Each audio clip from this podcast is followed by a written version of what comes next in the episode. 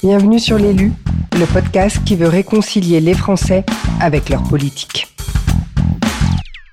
Découvrir la partie immergée de l'iceberg des femmes et des hommes politiques que nous élisons et qui nous gouvernent, voilà l'idée de ce podcast.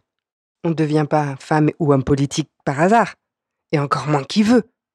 J'avais envie de comprendre comment nos élus se sont construits, enfin en dehors de leurs idées politiques bien évidemment, et découvrir leur personnalité. Par quel chemin ils sont passés pour en arriver là, là, là, à s'engager, pour nous, pour nous tous, pour le bien commun.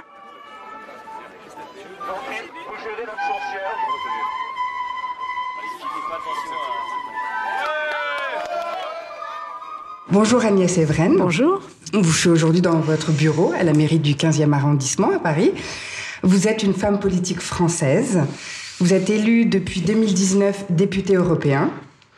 Vous êtes élue depuis 2014 et réélue en 2020. Vous êtes présidente de cela très longtemps en politique, en 2001, euh, comme euh, vous avez été élue conseillère d'arrondissement. Absolument.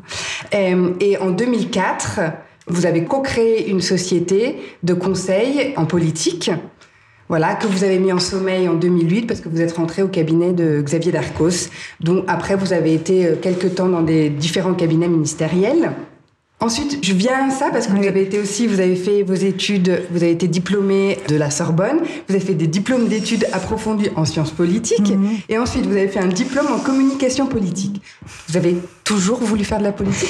Tout ce qui concernait les débats de société, euh, l'avenir même de notre pays, mhm. euh, portait, en tout cas, résonnait en moi comme euh, quelque chose d'absolument essentiel et qu'on ne pouvait pas rester les bras croisés à regarder ce qui se passe et que j'avais envie moi-même d'être actrice de ces changements. Et ça, vous l'avez eu dans votre jeunesse, euh, dès le début? Je pense que je l'ai eu assez tôt parce que très jeune, je me passionnais pour les débats euh, politiques à la télévision. Et j'adorais. Et j'en loupais aucun. Et je trouvais ça tellement noble de se battre pour des idées, de se battre pour défendre des valeurs. Et ce que je regrette aujourd'hui, c'est que je me rends compte que la politique se réduit de plus en plus à une compétition entre personnalités et beaucoup moins à la défense de valeurs et de convictions. Mais euh, ça m'a toujours porté et j'ai la chance aujourd'hui d'avoir atteint en quelque sorte mon rêve, puisque mon rêve c'était un jour d'être élu et d'être au service du bien commun. Et en fait, euh, j'ai eu cette possibilité en étant élu dans le 15e où j'ai été, donc j'ai commencé par le commencement. Mhm. J'ai été conseillère d'arrondissement, puis adjoint au maire, puis ensuite conseillère de Paris. Donc euh, c'est un peu l'ancien monde, moi en fait. Hein. J'ai pas eu la chance d'arriver d'être immédiatement conseillère de Paris ou députée européenne. Mhm. J'ai gravi vraiment tous les échelons.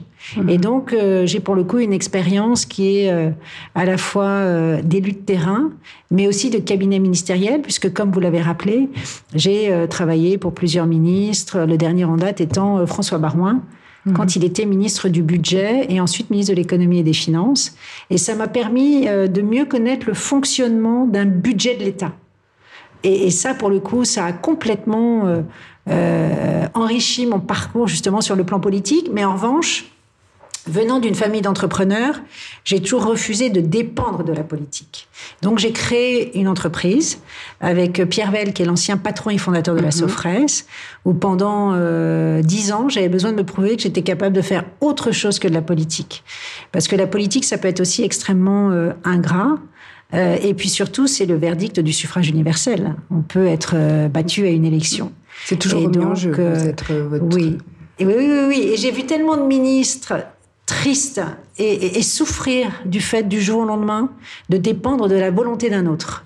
Moi, je suis quelqu'un d'assez libre et l'idée que quelqu'un décide de mon destin m'a toujours posé un problème. Donc je m'étais dit, euh, je vais créer ma propre richesse et donc je vais créer, je vais être le patron de moi-même mhm. en créant donc cette société de conseil avec euh, Pierre Vell et j'ai tellement appris et je sais que demain, si j'arrêtais la politique, je remonterais immédiatement euh, une boîte puisque je me suis prouvé moi-même que j'étais capable de faire autre chose que de la politique et fort heureusement, sinon on a le nez dans le guidon et ça n'a aucun intérêt. Mhm. Alors ma question, c'est pour vous, qu'est-ce que ça représente la politique? Est-ce que c'est un métier? Est-ce que c'est une passion? Est-ce que c'est un sacerdoce? Alors, c'est à la fois un sacerdoce, parce que ça demande quand même pas mal de sacrifices, mhm. euh, mais c'est aussi une passion et une vocation. La passion de s'engager pour les autres, la passion de l'engagement. Il y en a beaucoup qui sont dans le non-engagement et qui critiquent énormément les politiques.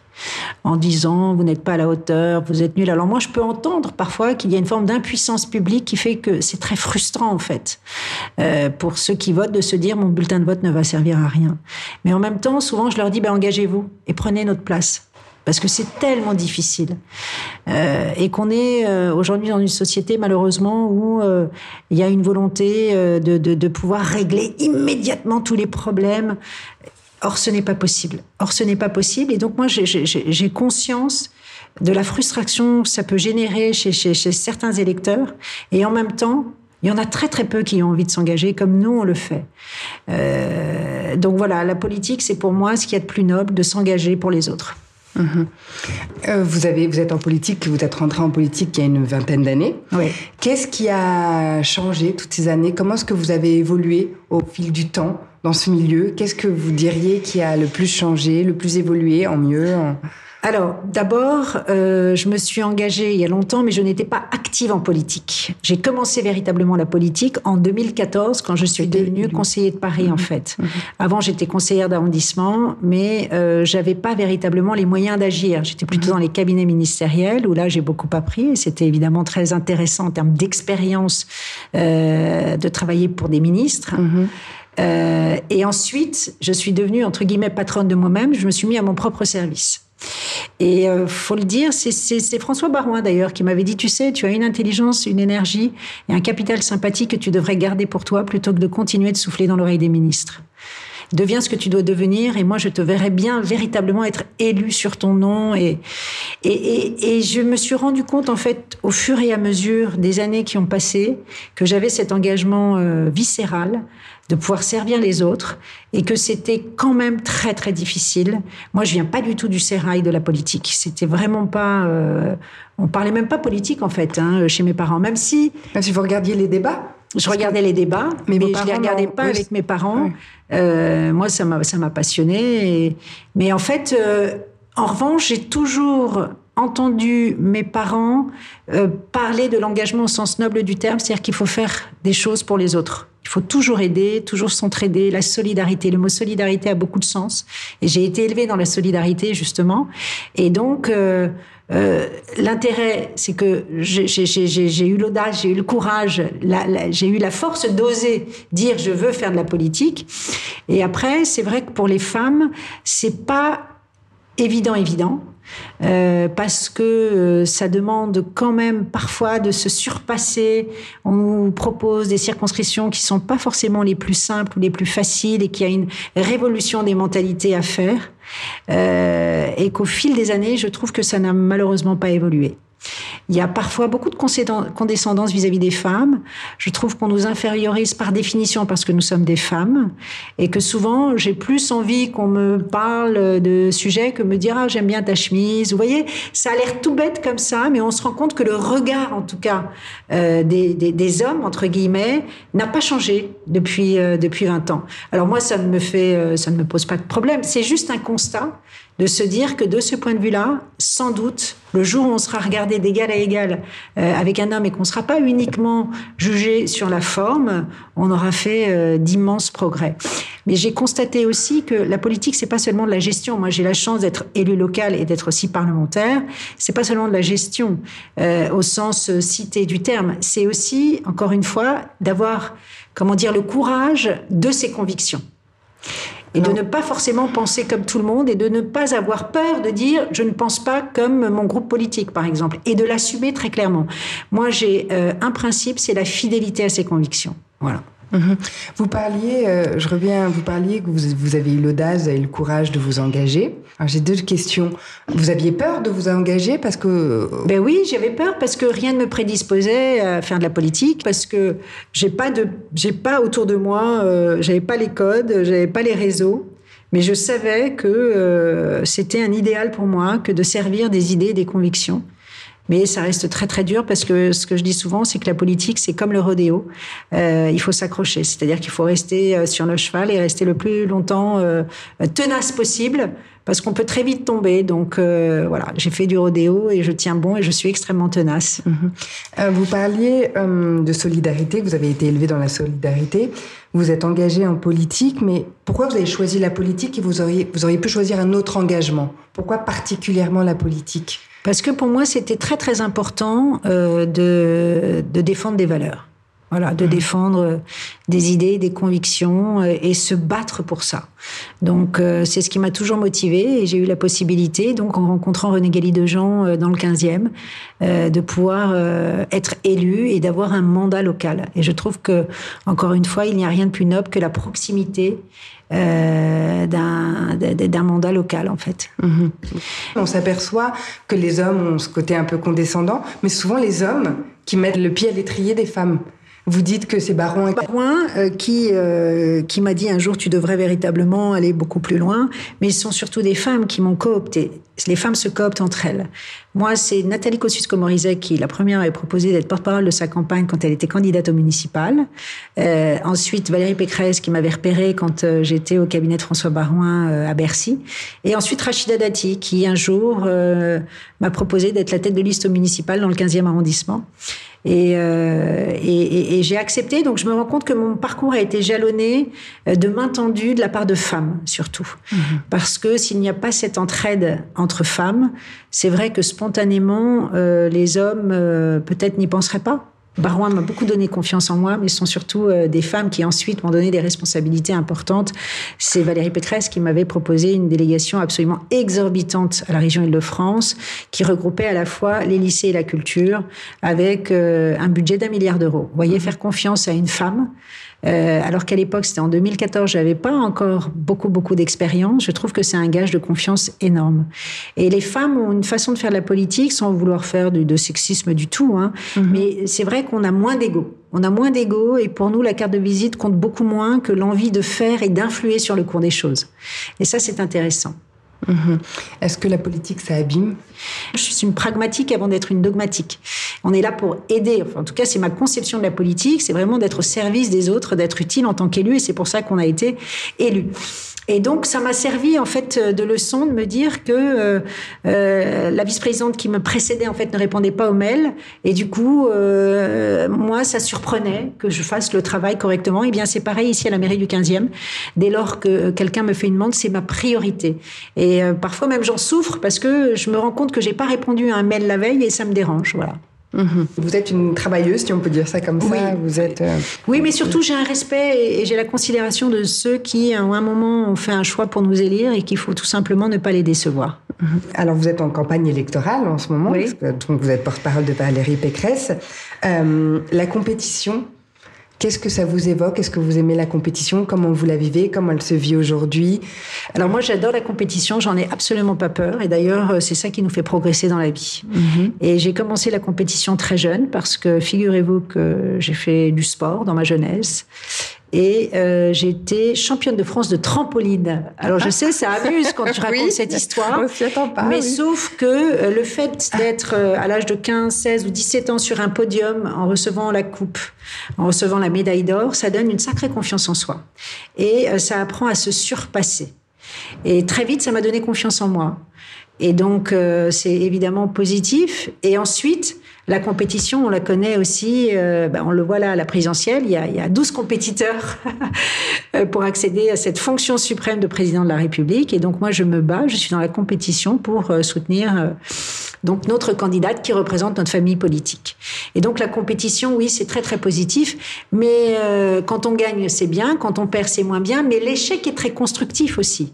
Faut pas penser que seules les victoires euh, sont euh, sont utiles. Les échecs sont encore parfois même plus utiles, je trouve, que les victoires parce qu'elles apprennent beaucoup de nous et elles nous obligent justement à savoir rebondir.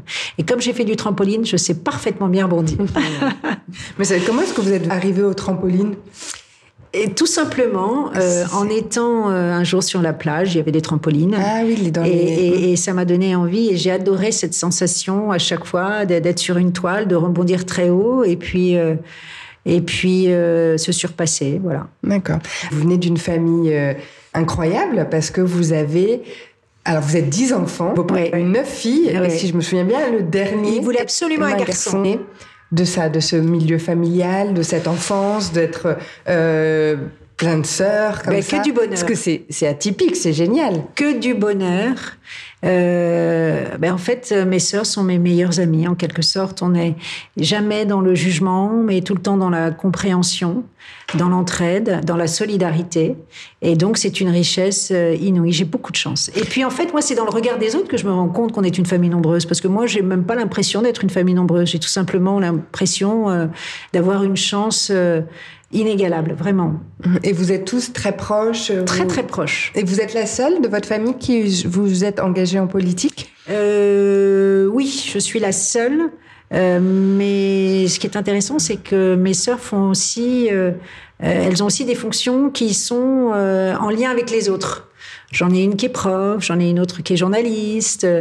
Donc c'est intéressant de voir que euh, voilà, c'est toujours cette idée d'être euh, au service des autres, d'être en lien avec la société entre guillemets, si on peut dire ça comme ça. Mhm.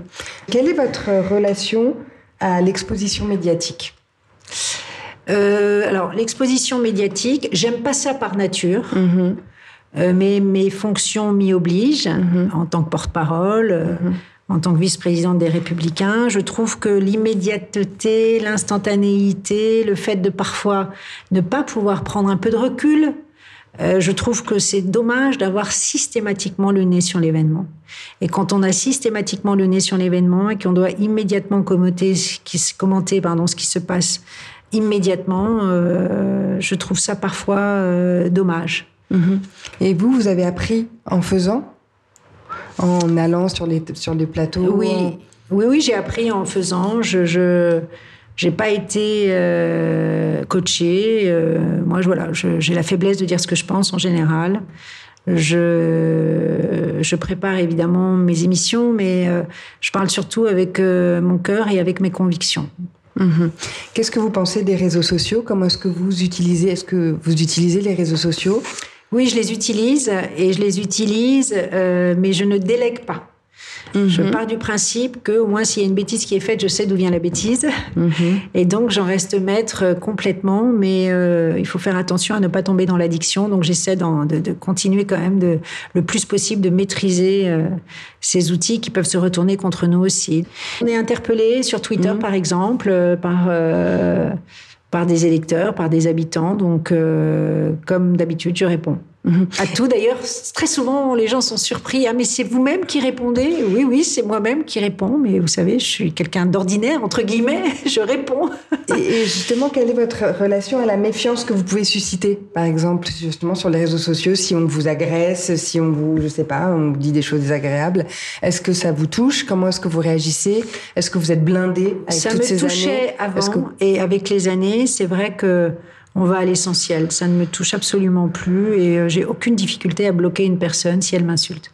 Je peux tout à fait euh, accepter de débattre avec des gens qui sont en désaccord sur le fond, mais je n'accepte pas euh, les injures ou les insultes. Et dans ces conditions, immédiatement, je bloque. J'ai aucun état d'âme. Je bloque. Si c'est une insulte, je bloque parce que je pars du principe que sur Facebook, sur Insta ou sur Twitter, on est chez nous. On est propriétaire de notre page. Donc il n'y a pas de raison qu'on se laisse euh, empoisonner la vie. Voilà. Mhm. Donc vous n'êtes pas du genre à répondre ou euh. Si c'est des insultes, non, Non, ça sert à rien ouais, parce ouais, que c'est- en plus en général, euh, ce sont des anonymes, donc je trouve pas ça très courageux. Donc ça vous touche plus en fait. C'est quelque non, chose dont vraiment vous avez que vous maîtrisez, qui fait partie du job et que. Non, puis en plus, quand il y a des insultes, euh, en général, c'est pas tant pour la personne que je suis qu'elle s'adresse, c'est pour ce que je représente. Je représente un parti politique, je représente une fonction. Euh, et donc, euh, à travers ma fonction, euh, c'est nos idées qu'on essaie euh, de, de, de stigmatiser. Donc, euh, j'ai pas de problème avec ça. J'ai beaucoup de recul Mhm. de ce point de vue-là. Heureusement d'ailleurs. Et comment justement, à travers votre parcours, comment est-ce que vous avez réussi à changer vos vulnérabilités en force? Comment est-ce que vous les avez transformées? Est-ce que vous avez pris du recul sur ça? Ben, comme disait Nietzsche, tout ce qui ne, ne tue pas nous renforce. Et donc moi, j'apprends beaucoup justement de parfois si un mauvais coup m'est fait ou euh, j'arrive à en tirer une force et à en faire un point d'appui. Je ne reste jamais sur euh, un coup bas, mais ça m'apprend énormément. Et je pars du principe que progresser, c'est justement de ne pas refaire deux fois la même erreur. Et donc, euh, en général, je passe très très vite à autre chose et, je sais que pour les prochaines fois, je me serai améliorée. Mhm. Vous n'êtes pas quelqu'un qui ressasse alors si, je suis capable de ressasser, bien évidemment. je suis une fille. je suis capable de ressasser, mhm. mais je suis extrêmement lucide. Je vais pas me mentir à moi-même si euh, avancer. Et quand je sens que je commence à trop ressasser, alors là, euh, je, je, je, bloque. J'arrête tout de suite et puis je pense à autre chose. et, j'arrive en général à, à fermer le chapitre. Vous dépassez le, le, problème et vous arrivez vraiment à le mettre de côté. Oui, vous avez cette force-là. Parce que c'est, il faut, voilà. c'est ce qui fait que vous avancez, que vous avez évolué aussi. Euh, oui, oui. Puis euh, j'ai par nature aussi un tempérament plutôt optimiste. Donc, euh, j'ai confiance en la vie, j'ai confiance en moi, donc je continue d'avancer, coûte que coûte. Et ça, votre tempérament euh, optimiste, vous pensez que c'est quelque chose de familial qu'on vous a transmis? La joie, l'optimisme, vous l'avez trouvé euh, Oui, non, je pense que c'est par nature. Moi, j'arrive à, rire, à sourire de situations qui sont parfois même difficiles, mhm. euh, parce que c'est la vie. La vie est un combat. On va pas se, faut pas se leurrer. Euh, c'est dur et donc euh, moi j'aime entourer aussi, j'aime être entourée de gens qui sont plutôt joyeux, voilà, mhm. et mhm. qui sont animés par une envie euh, de, de, de profiter de la vie, de voir le, le, le, le verre plutôt à moitié plein plutôt qu'à moitié vide. Mhm. C'est ma façon de penser, mais ça, on est comme ça et voilà. Et tant mieux, je préfère dans ce sens-là. Euh, comment est-ce que hum, la politique, ça vous a permis de sortir de votre zone de confort? Comment est-ce que, vous voyez, qu'est-ce que vous avez dû faire pour vous dépasser, pour arriver à être là où vous vouliez être? Alors, déjà... Qu'est-ce que vous avez mis en euh, place? Je ne sais pas si j'ai mis des outils en place, mais euh, je me suis peut-être forcée à mener des combats politiques qui spontanément n'étaient pas dans ma nature. Par exemple, j'avais eu euh, une, une, difficulté quand euh, euh, Rachida Dati, en tant que présidente de l'opposition à Paris, m'avait demandé de me présenter à la mairie du 15e. Ça m'avait quand même posé un problème parce que le candidat qui était face à moi était également de ma propre famille politique. Et moi, je n'aime pas la division. J'ai plutôt tendance à aller chercher toujours le plus petit dénominateur commun et d'essayer de rassembler tout le monde et qu'on trouve toujours une ligne médiane pour s'entendre. Là, euh, me retrouver dans des situations où je divisais ma famille politique avait été compliqué. En l'occurrence, je ne divisais pas, mais l'accepter avait été pour moi une mhm. difficulté. Donc j'ai dû mhm. forcer ma nature et me dire que euh, moi, je soutenais euh, Rachida Dati à l'époque et euh, et que donc, par solidarité et pour mener un combat pour ma famille politique, tu présides la Fédération de Paris, les Républicains, et donc tu dois mener ce combat pour Rachida Dati, pour ta famille politique, parce que tu portes nos couleurs. Et là, vous allez contre votre instinct, contre vos... Et c'était pas dans ma nature, et j'avais refusé. Ah. J'avais refusé, et puis devant l'insistance incroyable de Rachida Dati et, des membres de ma famille politique, euh, j'ai accepté et j'ai gagné. J'ai gagné puisque j'étais arrivée en tête euh, au municipal euh, dans le 15e, mais aujourd'hui, il n'y a plus du tout de sujet. ça se passe parfaitement bien avec le maire actuel du 15e, que j'apprécie beaucoup, qui est un ami, Philippe Goujon. Mais voyez, j'ai dû quand même dépasser ma nature parce que par définition, je suis plus quelqu'un de consensuel que de clivant. Je n'aime mhm. pas les conflits et je mhm. suis convaincue qu'avec l'intelligence collective, on me fait beaucoup plus avancer qu'en étant systématiquement dans la division, dans le rapport de force, ou même si la politique, c'est un rapport de force. Et j'en ai pas peur, j'ai pas mhm. peur du rapport de force.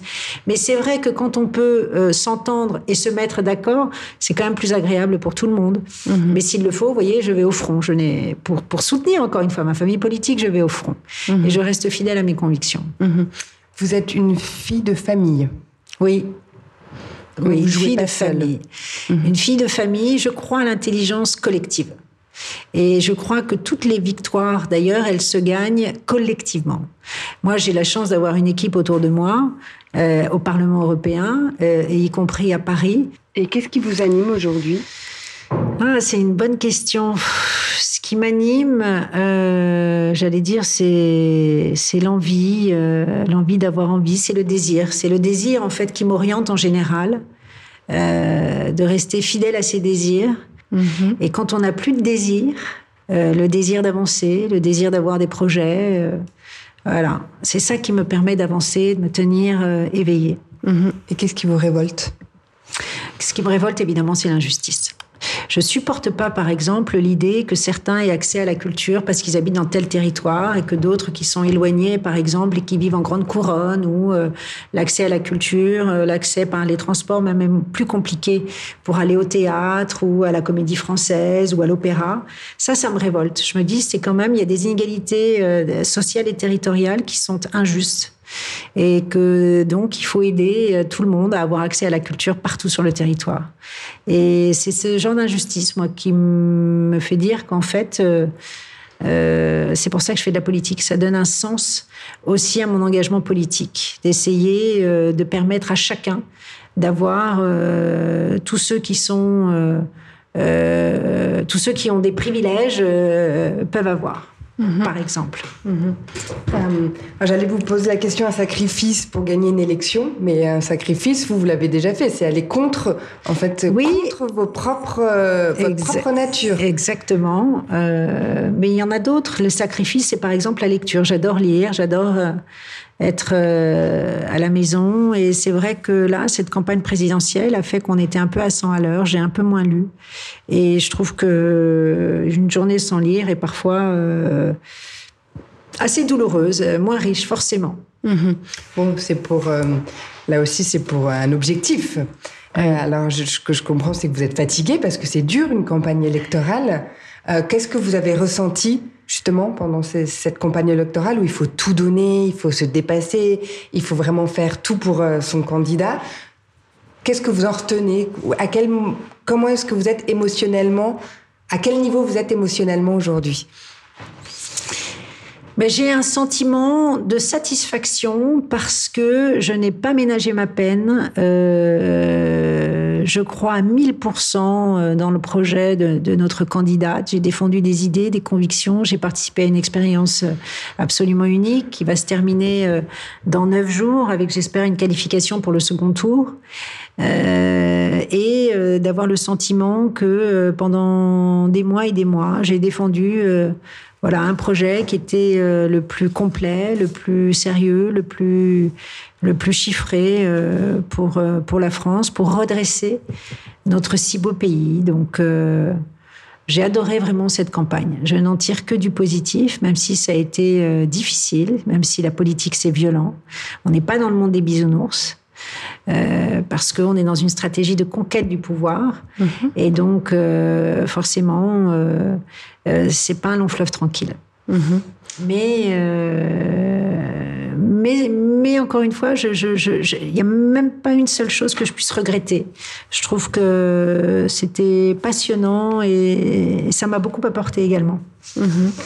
Gagner, pour vous, qu'est-ce que ça veut dire?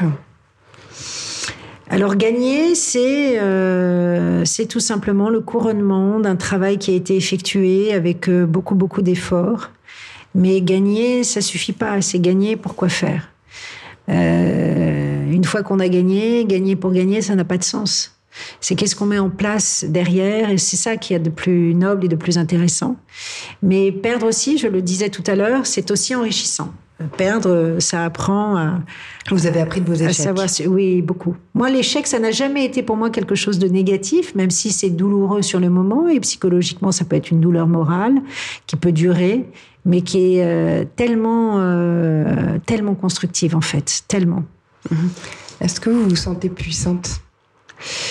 Puissante, je dirais pas puissante, mais en tout cas, je me sens libre totalement libre et en accord avec moi-même. Donc le fait de se sentir en accord avec soi-même, en harmonie avec soi-même, de se dire que en fait j'ai la vie dont j'ai toujours rêvé.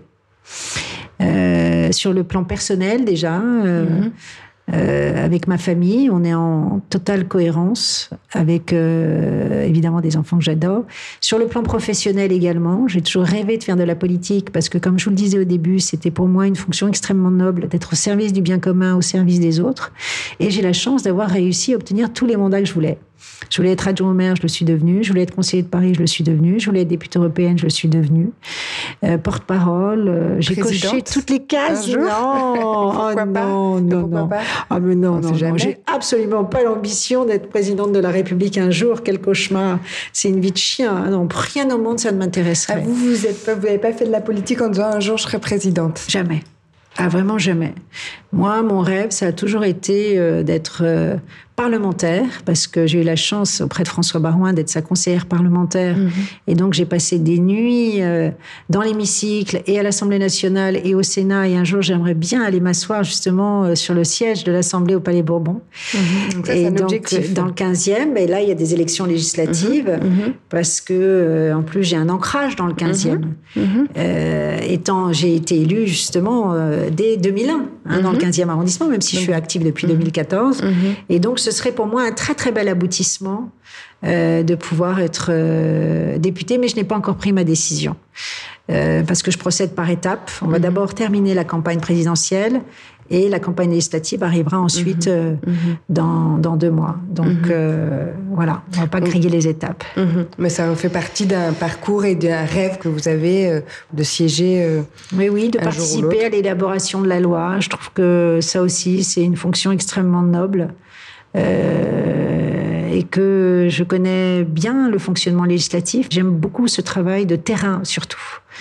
Moi, je continue d'être extrêmement présente malgré mes fonctions euh, au Parlement européen, dans le 15e, où je suis sur les marchés euh, euh, le week-end, je fais du porte-à-porte, je vais à la rencontre Vous aimez de nos le porte-à-porte? Ah, J'adore ça.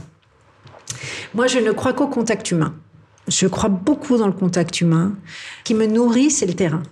Ce qui me nourrit, c'est l'échange et la discussion sur les marchés avec les électeurs, dans les porte-à-porte. Euh, et, quand ça se passe bien, parce qu'il y en a qui referment la porte immédiatement. Hein. Mmh, ben oui, oui. Parce qu'il y a tellement de méfiance, ils ont la trouille, ils se disent mais qu'est-ce qu'elle va me demander ou...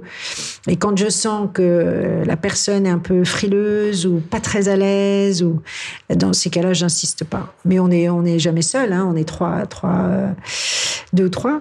Et, en revanche, il y en a d'autres qui ont envie de discuter, qui ont envie de parler, avec qui on peut échanger. Et je sais pertinemment que ceux-là, en tout cas, si on arrive à les convaincre, euh, votent ensuite pour nous en disant ah ben je l'ai vu, les autres je les ai pas vus. Ils sont pas venus jusqu'à chez moi. Donc vous voyez, euh, chaque voix compte. Ça fait la différence. Mhm, mhm. Alors vous disiez que vous aviez été championne de trampoline, c'est vrai. Je championne de France, c'est très singulier, mais j'assume complètement. Mais, c'est génial, c'est génial. Est-ce que vous continuez... Et toutes catégories confondues, je tiens à le dire, et mixte. Mais c'est ça qui m'a donné très jeune confiance en moi aussi, d'être sur le podium. Vous savez, euh, quand on est ado, on n'a pas forcément confiance en soi. Mhm. Eh bien, ça donne de l'estime de soi-même. Mhm. Justement, est-ce que vous continuez à pratiquer un sport aujourd'hui? Dans votre vie? Euh, Est-ce que je fais du sport, je fais de la marche rapide, mais surtout, j'ai transmis ce goût du sport à mes enfants, mhm. euh, qui jouent beaucoup au tennis et qui sont tous les deux classés. Euh, ça leur donne aussi un équilibre à l'école. Mm-hmm. La semaine, et c'est très, très, très important pour moi. Mm-hmm. Donc aujourd'hui, c'est moins, ça fait moins partie de votre vie le sport pour vous En tant que championne, souvent c'est quelque chose qui reste. Je parle beaucoup de sport dans mes podcasts parce que je pense que, que justement quand on a des vies trépidantes, des responsabilités, le sport est un équilibre justement et on voit bien qu'il y a certains pour qui c'est vital. Et voilà, en fait ça, ça, ça m'intéresse de comprendre. Donc vous, vous en avez plus vraiment besoin. C'est plus. Écoutez, j'ai un peu. C'est-à-dire que j'en fais, j'en fais du sport bien sûr, mais euh, plus comme avant. C'est-à-dire que là, mm. c'était à un niveau où je, je, je, je faisais des compétitions, euh, j'entraînais euh, de 18 à 19h30 les plus jeunes et je m'entraînais moi-même de 19h30 à 21h, quatre fois par semaine. Donc ça faisait tous les soirs de 18 à, 20, à 21h, trois heures de, de trampoline le lundi, le mardi, le jeudi, le vendredi. Je pense qu'à un moment, j'ai fait un rejet. Mon entraîneur me voyait championne olympique. Mm. Donc, je me suis dit, ouh là là, là, il va un peu trop loin. Moi, je l'avais fait au départ par plaisir. Il se trouve que je suis devenue championne de France deux années consécutives, que championne d'Île-de-France, que championne de Paris. Bon, super mais que je voulais pas en faire euh, un métier. Mais vous avez raison. Après, j'ai continué le sport, mais là, c'est vrai que je le fais à titre plus plus facile, j'allais dire. Je, fais de la marche rapide, je joue un peu au tennis. Avez-vous un mantra pour affronter les situations difficiles? Je me, je me, je me, je me répète des phrases positives euh, et optimistes parce que je suis convaincue qu'on peut piloter notre cerveau. Il y a des gens qui sans arrêt se répètent des choses négatives. Je vais pas y arriver. euh, euh, c'est trop dur, la marche est trop haute, c'est pas pour moi.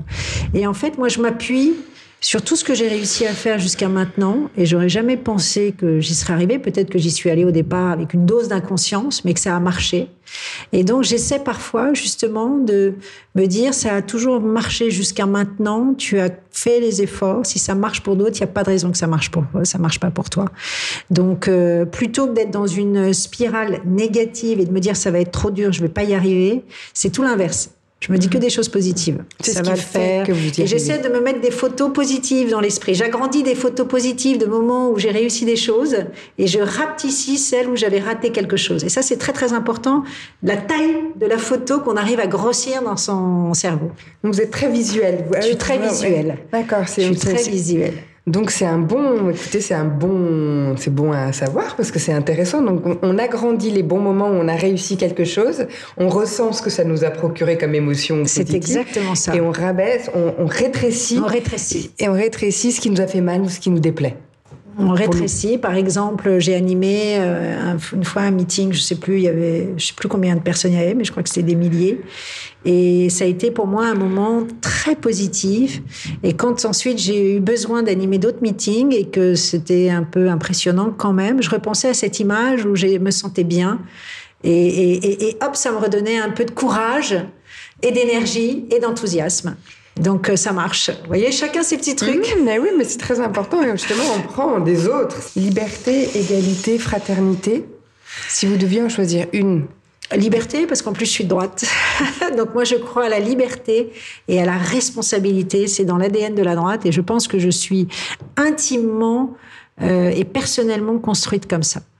Je crois à la responsabilité individuelle, c'est-à-dire que d'où qu'on vienne, ce qui compte, c'est ce qu'on est capable de faire grâce à son propre mérite. Et de ne pas attendre des autres, de ne pas compter sur l'assistanat, mais de compter d'abord sur soi-même avant d'attendre des autres. Voilà. Et, et de ce point de vue-là, c'est pour ça que la liberté, euh, avec la liberté, on peut faire tellement de choses. Si on sait en faire usage. Et si on croit en soi. Et si on est prêt à prendre aussi tous les risques. Et dans la vie, il faut toujours oser et toujours prendre son risque. Toujours. est-ce que vous êtes libre? Oui, de plus en plus. Avec l'âge, je, je- je goûte encore plus à ma liberté, beaucoup plus qu'avant, où j'étais peut-être un peu plus euh, formatée ou un peu peut-être dans la contrainte euh, personnelle, mais là, plus le temps passe et plus je suis proche de ma liberté et c'est tellement savoureux, vraiment. Euh, Est-ce que demain, qu'est-ce que ça vous inspire? Demain, Qu'est-ce qui se passera? Oui, demain. Qu'est-ce Demain, mais toujours garder ce, ce- ce- ce désir actif de faire, euh, d'avancer, euh, d'aller à la découverte euh, euh, de projets. euh, voilà, en fait, c'est- de continuer, c'est comme le vélo, de continuer de pédaler, pédaler pour avancer. Moi, j'aime ce qui est productif. J'aime pas me dire que j'ai passé une journée que je n'ai rien fait de productif, par exemple. Je me dis, waouh, j'ai perdu peut-être cette journée. Et donc, j'aime entreprendre des choses qui produisent quelque chose. Et, euh, et voilà, donc euh, demain, ce sera pareil, ce sera le mouvement, ce sera productif. Sinon, je trouve que c'est déprimant. Je sais pas pourquoi. Vous n'êtes pas contemplative. Vous pourriez pas être sur un canapé et regarder un paysage. Ah si, bien sûr Ah. que si, ah, j'adore aussi. J'adore, mais ça voudrait dire que j'ai fait d'autres choses utiles avant. Mhm. Et que ça, c'est la récompense et que je peux euh, m'asseoir, contempler, être dans la réflexion.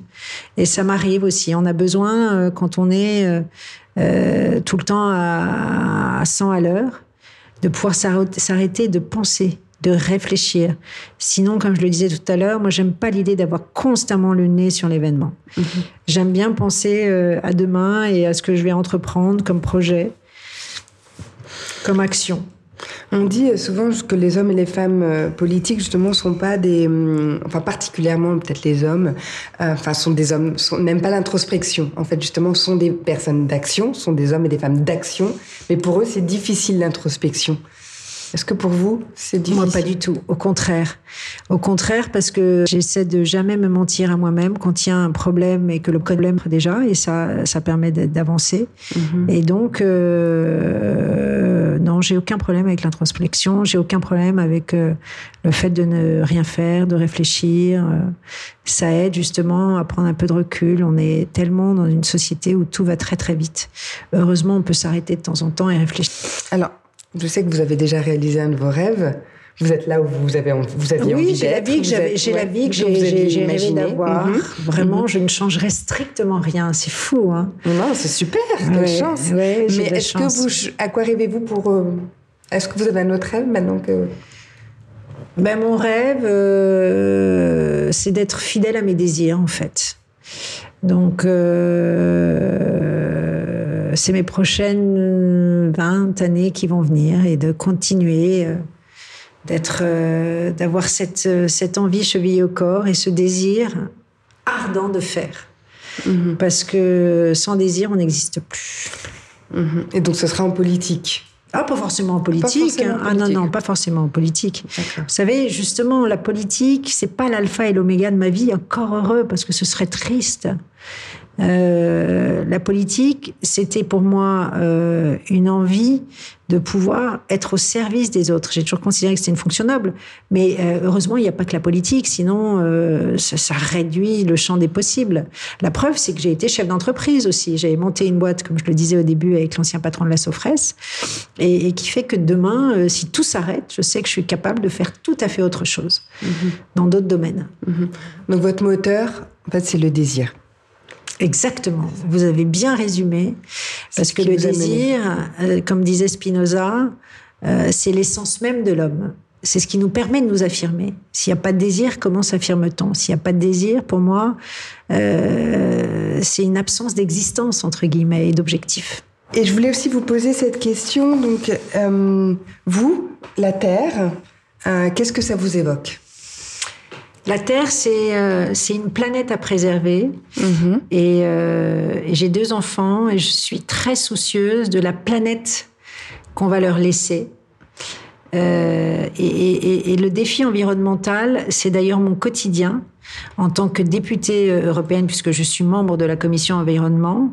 Et donc, je suis sur ces sujets-là aux avant-postes. Mhm. J'avais déjà une conscience environnementale développée avant mon élection. Mais euh, le fait de travailler tous les jours sur ces sujets m'a conforté dans l'idée qu'il y a une réelle urgence à agir et à agir vraiment. Et euh, il est encore temps de changer la donne, mais seulement si on agit dès maintenant, si on se fixe des objectifs ambitieux et qu'on s'y tient.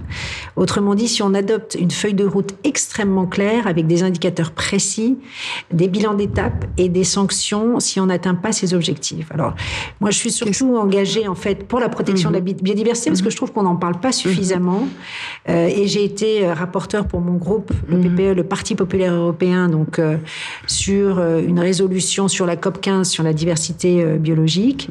Euh, et on parle beaucoup de, réchauffement climatique, mais je trouve pas assez de biodiversité. C'est pour ça que c'était important euh, de le dire, d'autant que la situation, et ça je, le rappelle, est assez inquiétante puisque la biodiversité se dégrade et qu'on a un million d'espèces animales et végétales qui sont menacées de disparition. À Paris, par exemple, c'est intéressant de rappeler qu'il y a trois moineaux sur quatre qui ont disparu depuis 2003 voyez, donc euh, ah malheureusement, on parle souvent de réchauffement climatique, mais très très peu de, biodiversité. Mais c'est lié, en fait. Et c'est complètement lié. C'est complètement lié.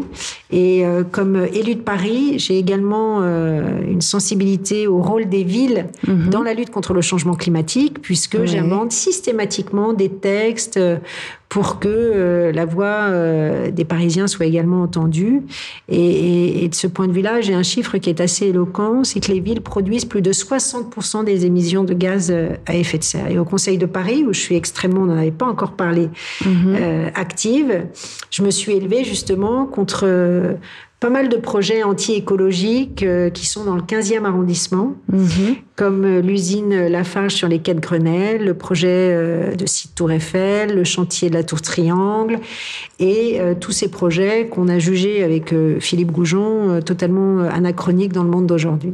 Mhm. Voilà, donc puisque vous m'avez posé la question de la Terre, je vous réponds par une planète à préserver et à transmettre à nos enfants. Mhm. Et est-ce que ça, la terre, vous y aviez toujours pensé? Est-ce que ça a toujours été en vous? Est-ce que vous avez une terre de prédilection, par exemple, pour venir un plus Alors, euh, en fait, euh, j'en avais conscience bien avant, euh, évidemment, d'être député européen, mais le fait de traiter ces sujets-là, pour le coup, au quotidien, dans la commission environnement à laquelle j'appartiens, et de voir qu'il y a toute une jeunesse qui a réussi à éveiller une conscience collective, euh, ça m'a euh, évidemment euh, interpellée et, de plus en plus, je me dis que sur ces sujets-là, il faut arrêter les clivages partisans et essayer d'inciter à des comportements vertueux tous les citoyens et ne pas tomber dans un dogmatisme avec des sanctions, avec une écologie punitive, mais plutôt une écologie incitative,